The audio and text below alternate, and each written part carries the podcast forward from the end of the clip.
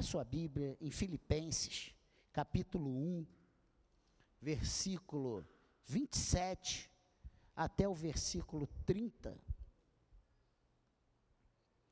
E eu venho falar sobre um assunto muito interessante, sobre luta.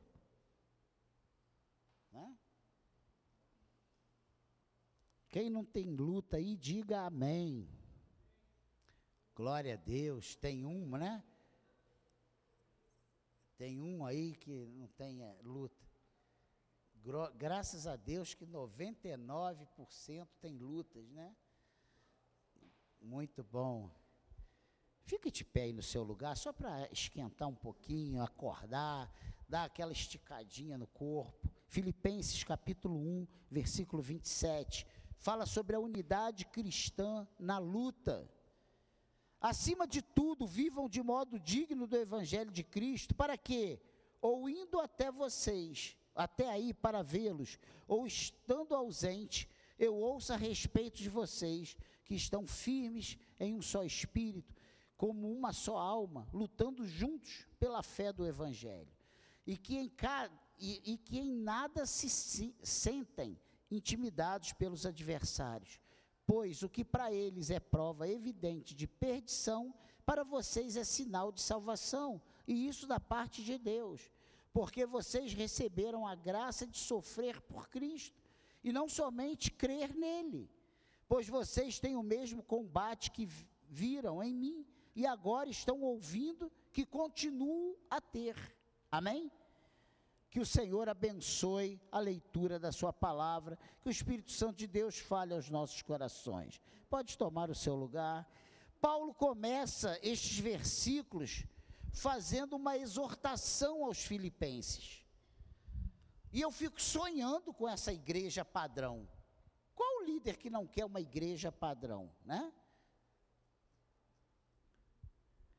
Dou graças ao meu Deus por tudo que lembro de vocês. Olha que olha como ele começa, né? Esse versículo 3, a oração de Paulo aos Filipenses, lá no capítulo 3, no início, logo no iníciozinho, ele diz: "Dou graças ao meu Deus por tudo que lembro de vocês, fazendo sempre com alegria súplica por todos vocês em todas as minhas orações.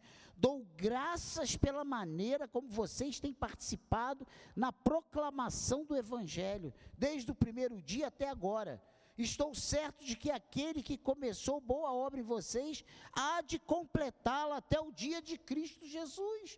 Olha aqui o testemunho que Paulo está dando a respeito dessa igreja uma igreja envolvida, uma igreja participativa, uma igreja que assume seus compromissos, uma igreja que não negligencia o seu chamado. Olha que coisa tremenda. Né? E eu coloquei até aqui, escrevi aqui no meu esboço, eu fico sonhando com essa igreja padrão. Porque quando eu olho para nós, eu vejo tanta coisa que nós podemos melhorar. E quando eu olho para trás, eu vejo quanta coisa nós evoluímos.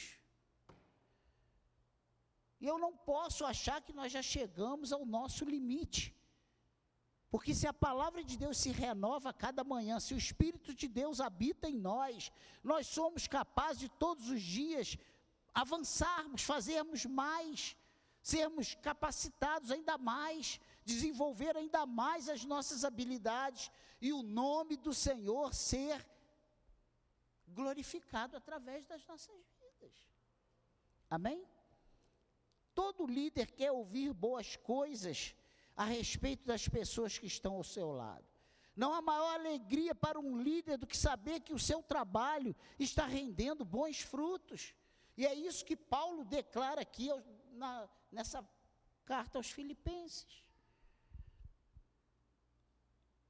Uma família pode não ter muitos recursos financeiros, mas se são unidos, o final será de alegrias.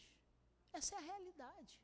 E o que Paulo está falando aqui é de como essa igreja está coesa, está, ela comprou a ideia, ela entendeu o que é ser servos do Senhor, o que é ser igreja de Cristo. E isso traz uma, uma unidade. Gosto de fazer isso, não, eu nunca faço. Mas diga aí para o seu irmão: olha, nós somos da família, nós somos a família de Deus. Fale aí para esse que está ao seu lado. Nós somos a família de Deus. Se você entrou aqui hoje cansado, sobrecarregado, desanimado, eu quero dizer que você é a família de Deus. Você é a família de Deus. Que às vezes, hoje eu estou aqui né, com a minha irmã de sangue, mas nós somos a família de Deus. Nós nunca estamos sozinhos. Nós nunca estamos desamparados. Por isso, nós precisamos acompanhar com bastante atenção as especificações de Paulo nesse versículo, a partir desse versículo 27. Olha o que, que ele diz aqui. Acima de tudo, vivam de modo digno do Evangelho de Cristo. O que é isso? Que, que é viver de modo digno do Evangelho de Cristo? O que isso implica? O que Paulo está querendo dizer quando ele faz essa declaração? Quando ela. Porque é uma ordem, é um imperativo, né? Ele não fala, olha, vê se dá, se der. Não, ele fala, acima de tudo, vivam de modo digno do Evangelho. Ele está, de uma certa forma, impondo que seja desse jeito. O Evangelho de Cristo não é um oba-oba. O Evangelho é uma luta constante. Paulo não falou para uma pessoa específica, ele estava se referindo à igreja de Filipos. Ele estava falando para toda a igreja. E olha, ele começa elogiando. Você lembra que eu li os, alguns versículos a partir do 3 aí, até o 6. Ele está falando coisas boas. Ele vê coisas boas. Mas ele não se conforma, como eu também não, de achar que a igreja de Filipe já estava, já tinha alcançado o ápice. Quando nós alcançarmos o ápice, nós seremos recolhidos pelo Senhor. Acredite nisso.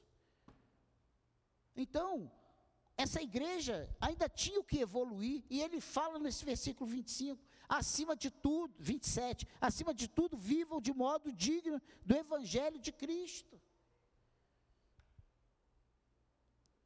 A minha falha, o meu mau testemunho denigre a imagem do corpo de Cristo.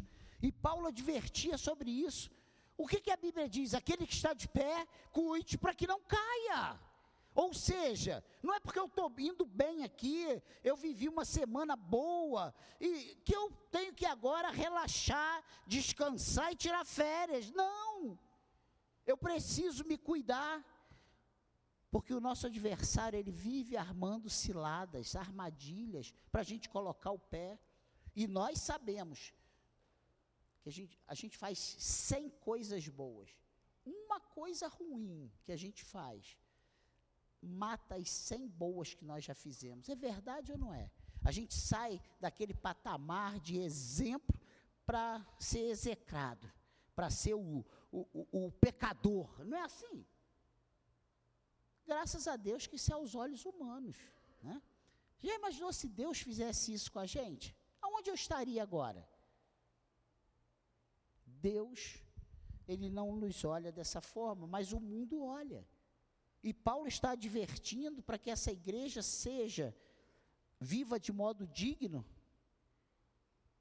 para que as pessoas que estão ao redor dessa igreja vejam a transformação que Cristo faz na vida dos seus filhos.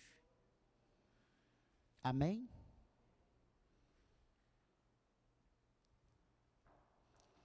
Ele,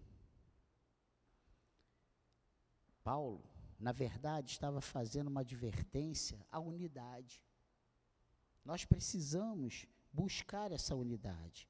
Eu acho muito interessante que ele não estava pedindo que lutassem por ele por uma denominação ou até mesmo pela cidade. Paulo está chamando essa igreja a um compromisso para com Deus. Não era para, ó, já que vocês são a igreja de Filipe, cuidem de mim, me ajudem. Não. Ó, olha a nossa denominação, nós somos os cristãos. Não. Ó, cuide das cidades de vocês. Não. Cuidado para vocês não denegrirem a imagem do Evangelho de Cristo. É isso que Paulo está falando. E ele diz: para que, ou indo até aí para vê-los, ou estando ausente, eu ouço a respeito de vocês que estão firmes em um só espírito, com uma só alma, lutando juntos pela fé do Evangelho. Ou seja, Paulo está dizendo para eles viverem de modo digno, para que o testemunho deles esteja em alta, para que as pessoas, quando se referirem à igreja de Filipos, se refiram a uma igreja transformada, convertida, abençoada, cheia da ação do Espírito Santo de Deus na vida deles. Amém, igreja? Eu acho muito interessante, né? Esse, essa colocação de Paulo. Ele chama a unidade por uma causa maior, que é o Evangelho de Cristo. Ele vem mostrando como precisamos, ou como precisava que eles fossem, como igreja vencedora. Porque é triste a gente ouvir, ah, é, aquela igreja ali está bem bonitinha, né? eles até fecharam a janela, fizeram obra ali. Ih, mas ali é uma bagunça. Ali só tem caloteiro. Ali só tem mentiroso, fofoqueiro. O pessoal dali não vale um centavo. Porque o mundo aí fora está com as butucas em cima da gente. Está ou não está? É a realidade. A gente parece que está passando despercebido, que ninguém está nos vendo, mas todo mundo sabe quem somos. E quando a coisa aperta, a quem eles recorrem pedindo oração, pedindo, ore por, por nós lá na igreja, ore por essa pessoa. Você nunca, nunca ninguém te pediu oração? Todo mundo sabe. E eles oferecem coisas para você participar com eles, coisas que eles praticam, para depois eles apontarem o dedo e falar: ah lá o crente, faz a mesma coisa que eu, olha lá. Amém, igreja? E a primeira coisa que ele aborda aqui, né, que ele vem mostrando que eles precisassem, que, eles, que, eles, que a igreja precisava que fosse como vencedora, ele aponta aqui, estar, aqui ó, para que eu indo até vocês, aí para vê-los, ou estando ausente, eu ouça de respeito de vocês que estão firmes em um só Espírito. Olha o que ele diz. Lá em Mateus, no capítulo 12, no versículo 25, diz que uma casa dividida, ela não subsiste. Que um reino dividido, ele ficará deserto.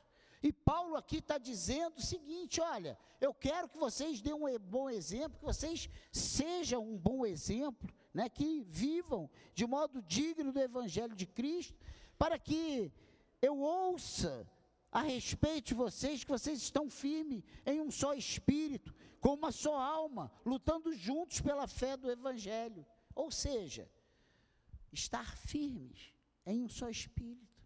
Existe a possibilidade de estarmos em espírito diferente, e quando isso acontece, significa que não estamos vivendo de modo digno do Evangelho de Cristo, que tem alguma coisa errada nós estamos indo numa direção e todos nós precisamos caminhar nessa direção.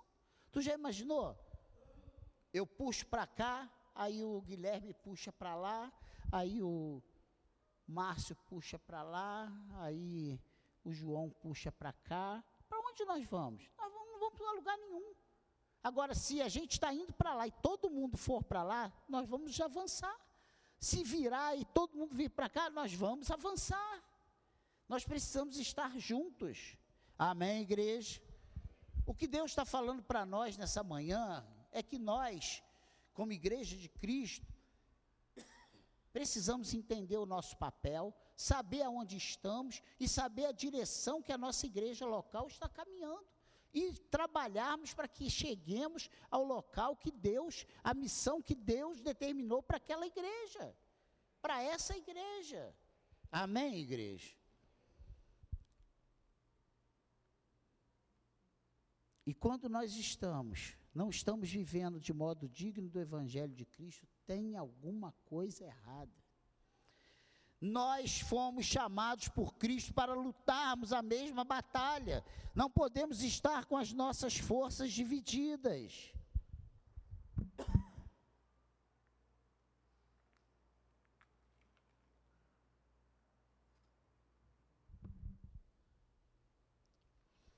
Não podemos estar com as nossas forças divididas.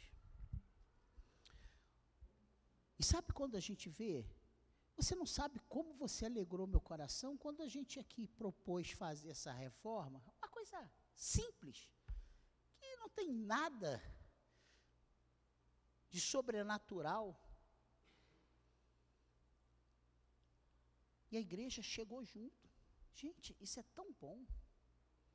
Isso é tão maravilhoso. Se eu, que sou um, um, pecador, o pior de todos aqui, me alegro, imagina o Senhor, como ele fica satisfeito, porque essas coisas alegram o coração de Deus também. A gente acha que é só quando a gente está cantando, quando a gente está prestando atenção. Não!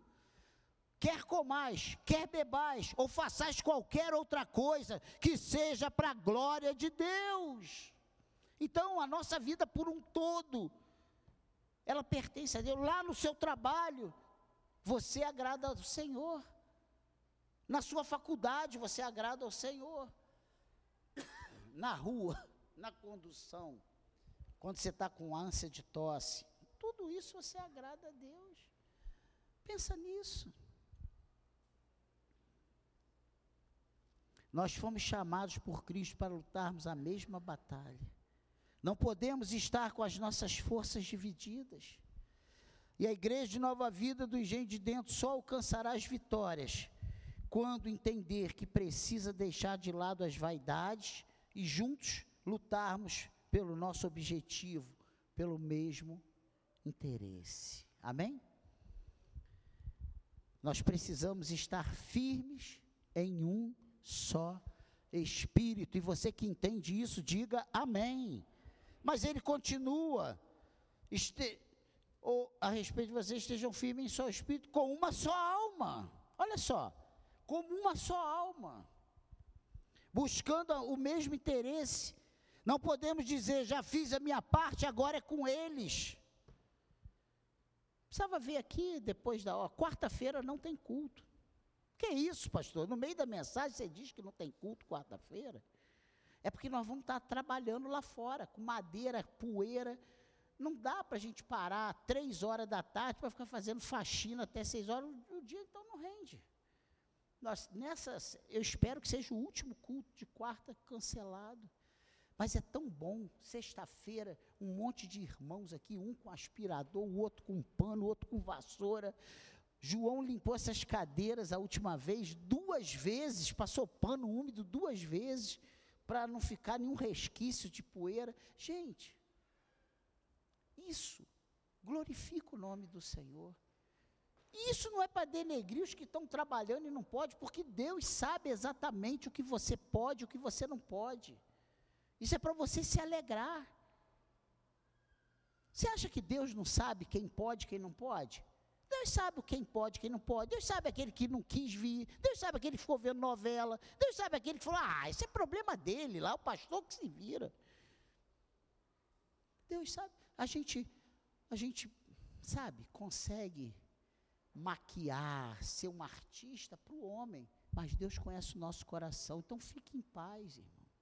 Fique em paz. Sexta-feira que vem, da semana, dessa semana que começa hoje, vai ter de novo. Então, não precisa esperar, não. Deu seis horas, sete horas, você está livre, vem para cá, porque estamos precisando da tua ajuda. Que isso, pastor, tá fazendo merchar, merchan no meio da, da mensagem, mas é a realidade, é a obra de Deus também. Então nós precisamos estar como uma só alma, num só propósito. Precisamos fazer a nossa parte e ajudar os que não estão conseguindo fazer a sua. Não é porque você é capaz, você se sentir soberbo e o bonzão, o capaz. Não! Se você já fez a sua parte, ajude o que não está conseguindo fazer. Esse é o nosso papel. Só assim nós alcançaremos o nosso objetivo maior.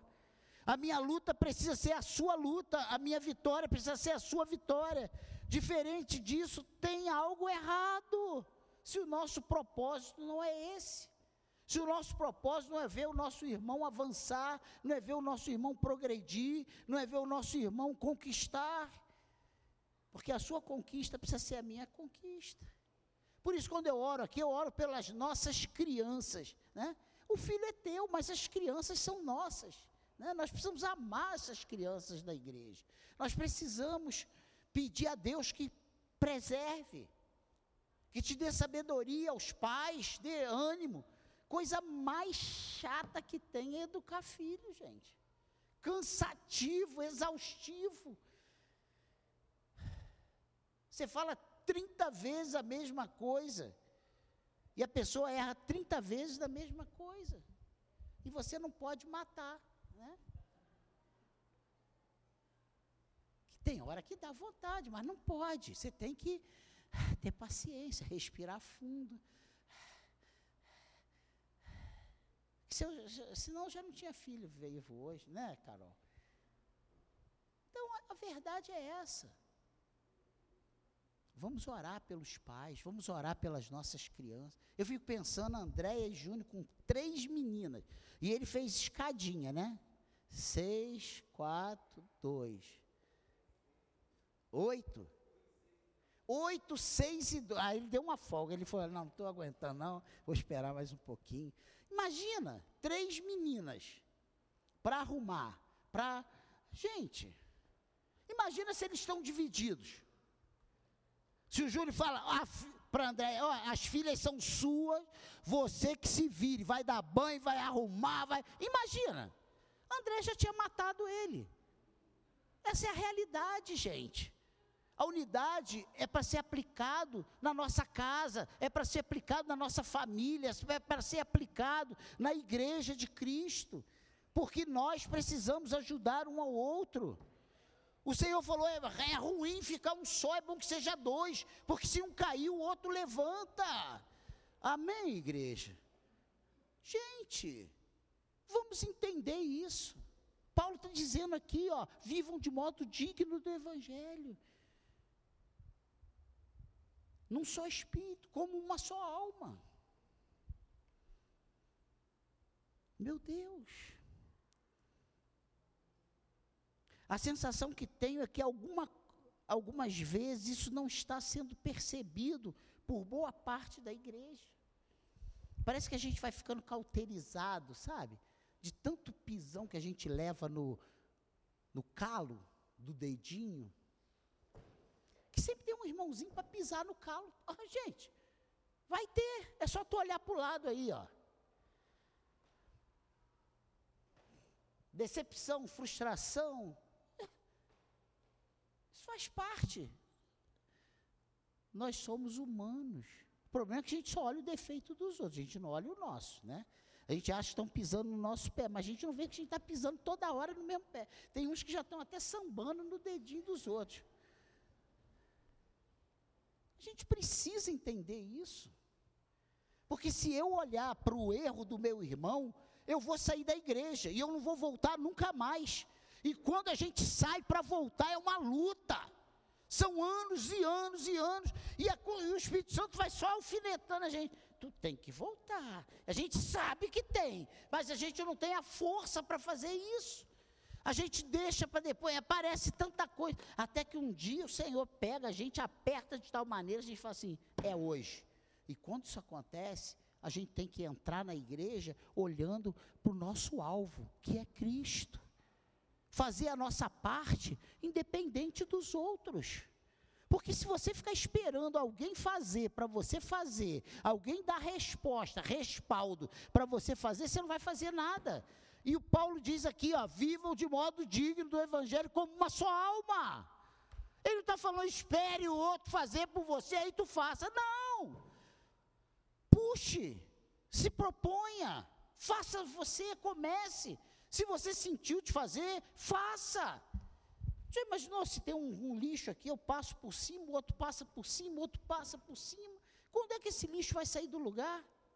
Nunca mais faça Viva como uma só alma, entendendo que você é responsável por tudo, para que o nome do Senhor, para que o nome do Evangelho avance.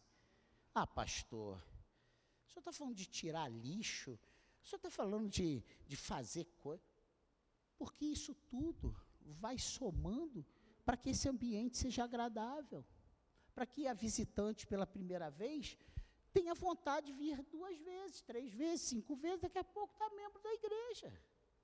Entende o que eu estou falando? Tu já imaginou? Todo mundo mal-humorado. Todo mundo fedendo, ninguém tomou banho, ninguém colocou um desodorante, um perfume, e vai dar um abraço, né? ah, vai, meu Deus, eu fui ali, é todo mundo fedido.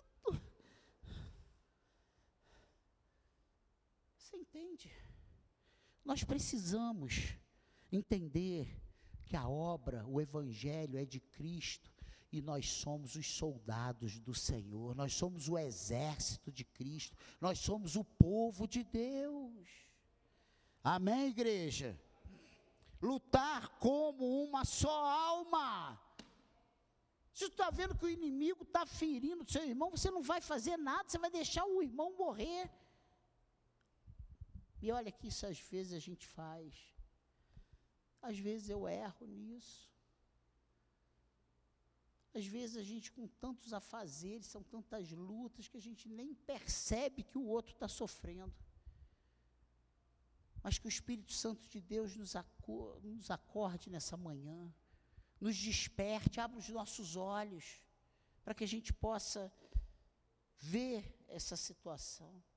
E ele termina esse versículo 27 falando o seguinte: estando firmes em um só espírito, como uma só alma, lutando juntos pela fé do Evangelho. Olha só, lutando juntos pela fé do Evangelho. Lutando juntos. Qual a bandeira da nossa luta? Nós não temos bandeira política, nós não temos partido. O nosso partido é Cristo. A nossa bandeira é o Evangelho de Cristo. É para isso que nós precisamos, é isso que nós precisamos fazer. Essa é a nossa luta. Precisamos lutar pela fé evangélica. E o que é isso? O que é lutar pela fé evangélica?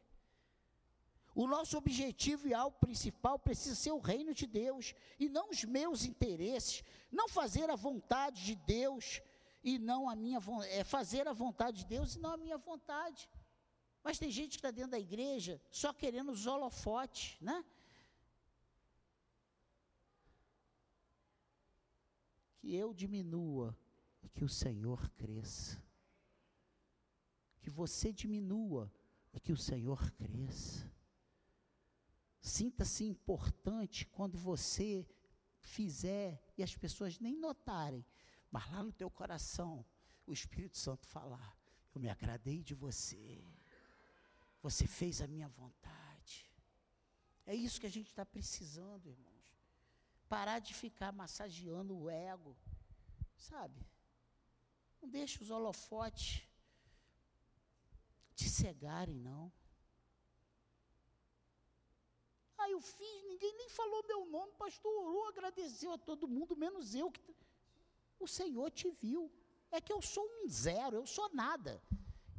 O Senhor tem que te ver. E para o Senhor, a Bíblia diz que Ele não fica devendo nada a ninguém. Tudo que fazemos para o Senhor há uma recompensa.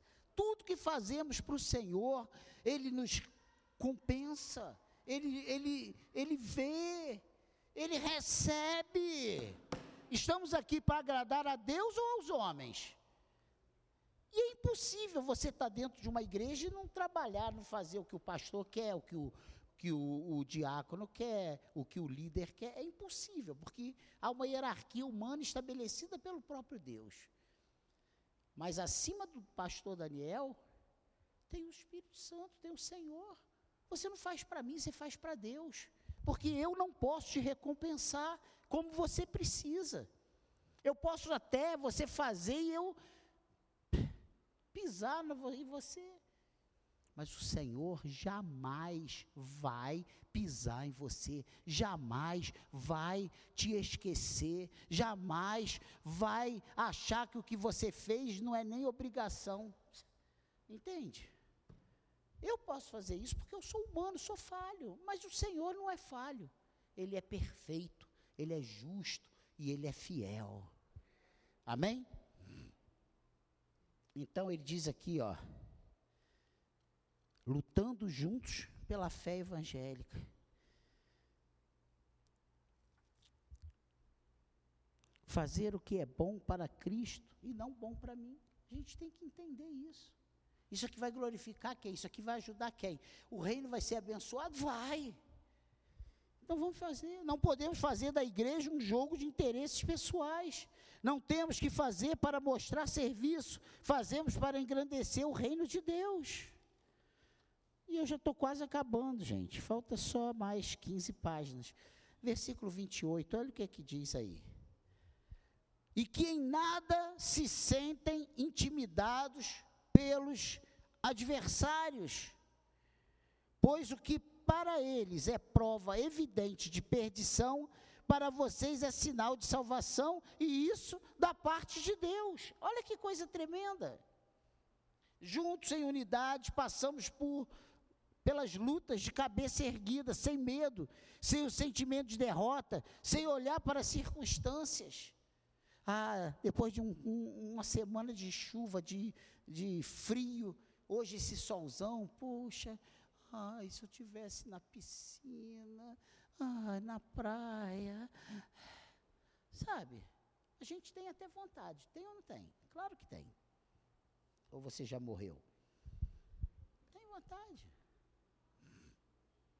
Mas você sabe que você é servo do Senhor, que o domingo é do Senhor, que é o dia que você separa com a sua família para cultuar a Deus.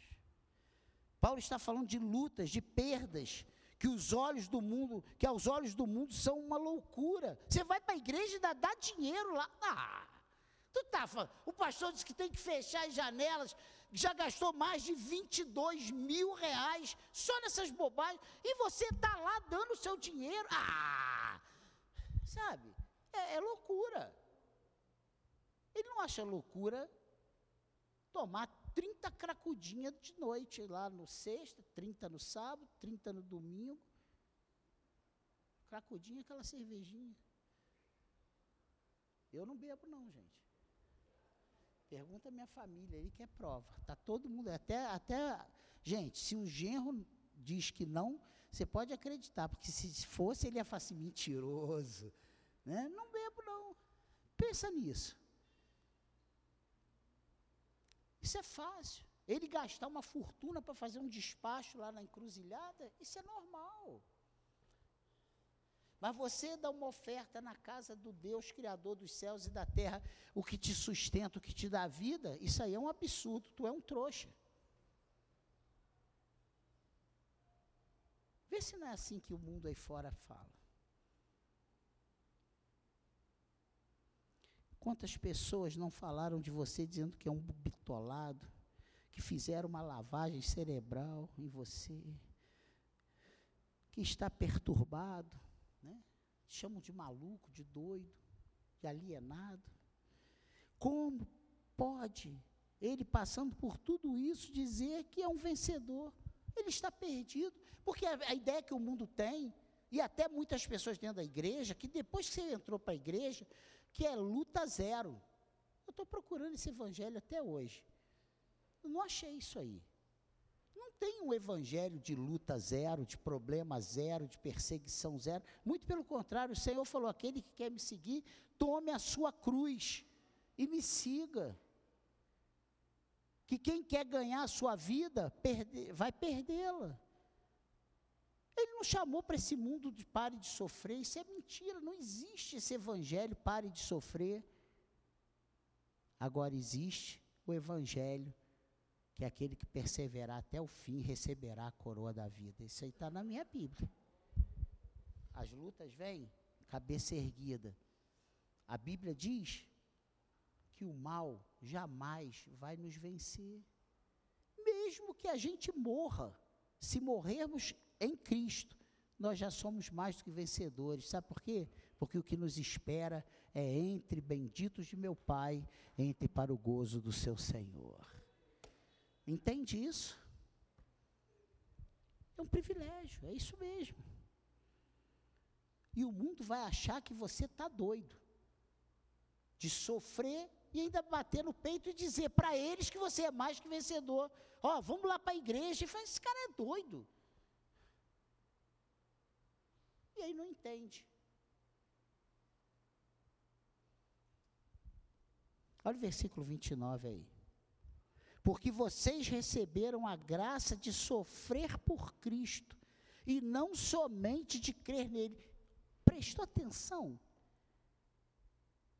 Porque vocês receberam a graça de sofrer por Cristo, o privilégio, a bênção, esse favor imerecido de sofrer por Cristo. Olha só, olha como Deus vê quando estamos passando por lutas. Quem está passando por lutas aqui hoje? Tem alguém passando por lutas? Tem alguma coisa encroada, encravada, que não sai de jeito nenhum? Olha,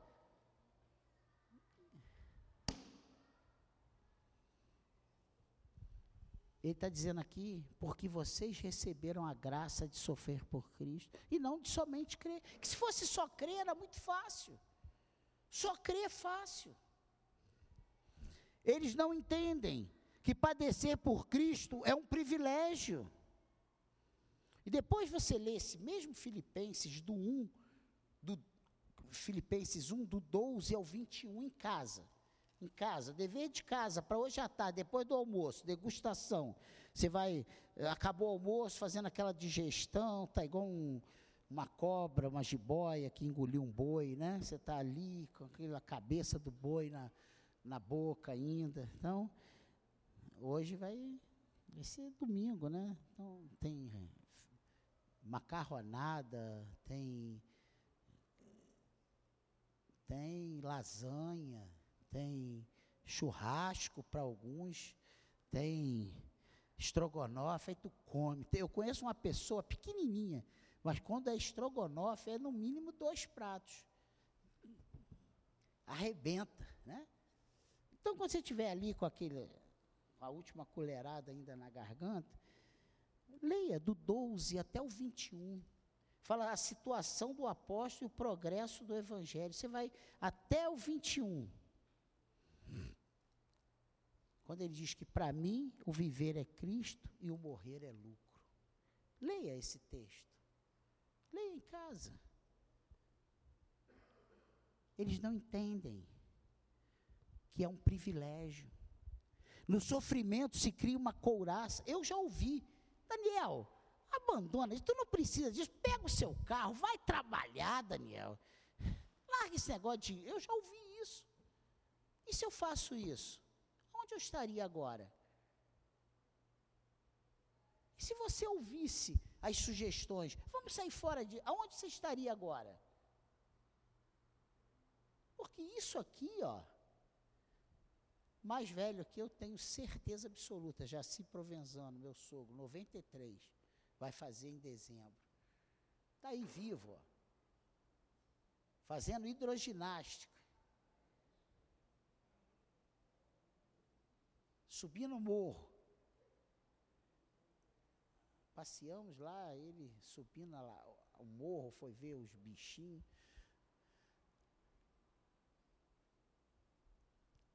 Cem anos, 120 anos. Tem gente com 132. Eu soube uma notícia de uma, uma senhora, sei lá, com 132 anos. Mas essa mulher não vai chegar a 150. Eu, eu não ouvi ninguém chegar a 150 até hoje nessa geração assim. Se falar de Matusalém e tal, aí tu vai, mas nessa, gente, o que é 150 em cima de uma eternidade? E é disso que o Senhor está falando. No sofrimento se cria uma couraça, ficamos cascudos, Deus não te chamou para crer somente, Ele te chamou para padecer pelo Evangelho. É verdade. Que isso, pastor? É isso aí, eu tenho que falar a verdade. A verdade é que você, nós todos fomos chamados para padecer pelo Evangelho de Cristo. É para suportar traições, é para suportar fofocas, é para suportar trairagens, sabe? Aquele, aquelas armações. Eu estou falando dentro da igreja, não estou falando lá fora, não. Lá fora é toda hora, estou falando aqui dentro. É um querendo puxar o teu tapete toda hora. Acontece isso aqui, pastor? Acontece em todo o reino. Eu estou falando do reino. Aqui não, que aqui só tem gente boa, né? Mas acontece em todo o reino. Se você participa da música, então, meu cunhado está aqui hoje para não deixar eu mentir. Quantas vezes eu vi esse homem furioso? Mas ele fez. Até que. Mas se você não permanecer firme até o fim, você vai ouvir do Senhor: Apartai-vos de mim, porque eu não vos conheço. Agora, se você permanecer firme, passar por cima disso tudo, pisar no teu ego, sabe? Pisar nas suas vontades, você vai ouvir do Senhor: entre benditos de meu Pai, entre para o gozo do seu Senhor. E é isso que é o nosso objetivo final, ou não é? Ou você está aqui para ter casa, casamento, família estruturada, filhos bonzinhos, educados, gentis, mansos, dóceis, criados no reino de Deus. Porque na igreja só tem filhos assim, né? Filho de crente não faz malcriação, não faz pirraça. Mas pensa, é para isso que nós estamos na casa de Deus? Estamos na casa de Deus para aquele último dia, quando a trombeta tocar, nós vamos ressuscitar e vamos nos encontrar com o Senhor nas nuvens. Esse é o nosso objetivo. Irmãos, se isso não for alcançado, vai ser a maior desgraça da nossa vida. Desgraça, desgraça, desgraça. Não tem outra palavra. Porque frequentar a igreja a vida toda, não cair na bagunça, não cair na perversão, na cachaçada, e ainda ir para o inferno, é sofrimento dobrado, gente. É a realidade. Pensa nisso.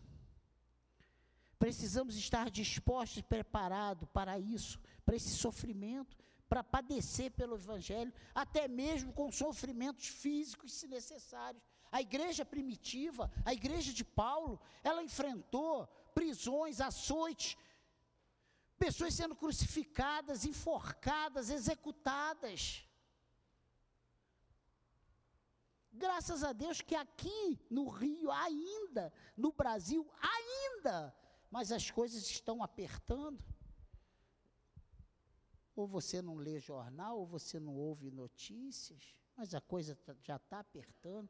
Leis, tem coisas aí nos bastidores, nos finais de semana, na calada da noite, sendo votada, para prejudicar a nossa liberdade de culto, liberdade de falar aquilo que a Bíblia diz que nós precisamos ouvir.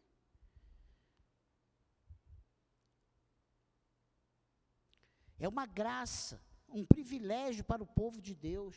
Eu tenho ouvido muitas reclamações por parte do povo de Deus dizendo que não aguentam mais tanto sofrimento.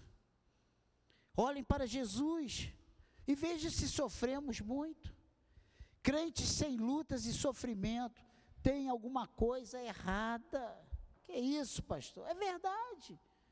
Nós não vencemos sozinhos. A luta evangélica não é de um soldado, é de um exército. A luta que Paulo está falando aqui é para a igreja de Cristo, não é para um membro isolado.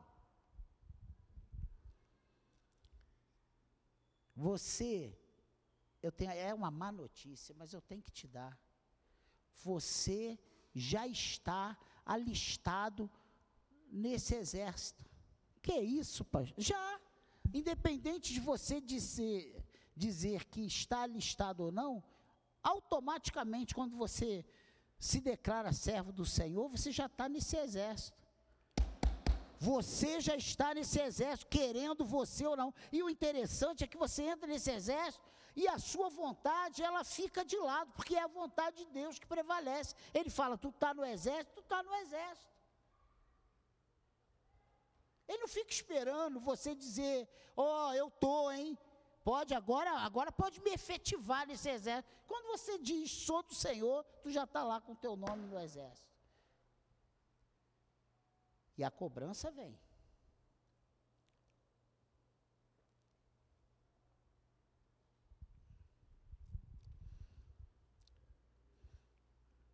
Você já está alistado nesse exército. Agora o que te resta é arregaçar as mangas e lutar. Deus está fazendo um reboliço na sua igreja. Deus está trazendo de volta os seus soldados feridos e sarando para voltarem para o campo de batalha. Essa é a realidade. Não perca tempo, faça a sua parte, busque a unidade. É a palavra do Senhor para nós nessa manhã, busque a unidade.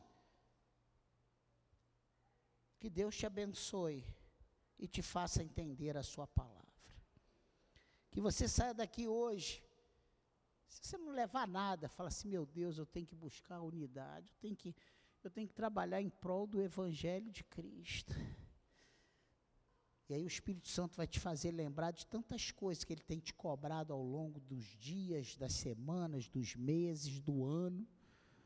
E você vai ter que a oportunidade de começar a colocar em prática a vontade dele. Amém?